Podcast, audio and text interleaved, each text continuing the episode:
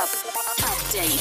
Sido goes back to life. Am 5. September spielt er zum ersten Mal wieder vor Publikum und zwar in der Waldbühne Berlin. Normalerweise passen da 20.000 rein. Corona-bedingt wird die Show nur vor 5.000 Fans stattfinden. Tickets gibt's ab heute. Tekashi 69 hat einen Livestream-Deal über 5 Millionen Dollar abgeschlossen, sagt er. Er wird bei einer exklusiven Performance im Netz sein neues Album vorstellen.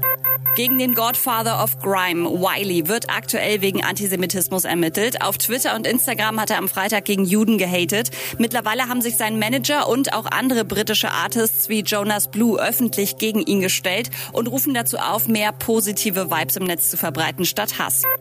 Und Shakira findet das Koks-Cover von Samras Song Shakira wohl gar nicht witzig und hat Klage eingereicht.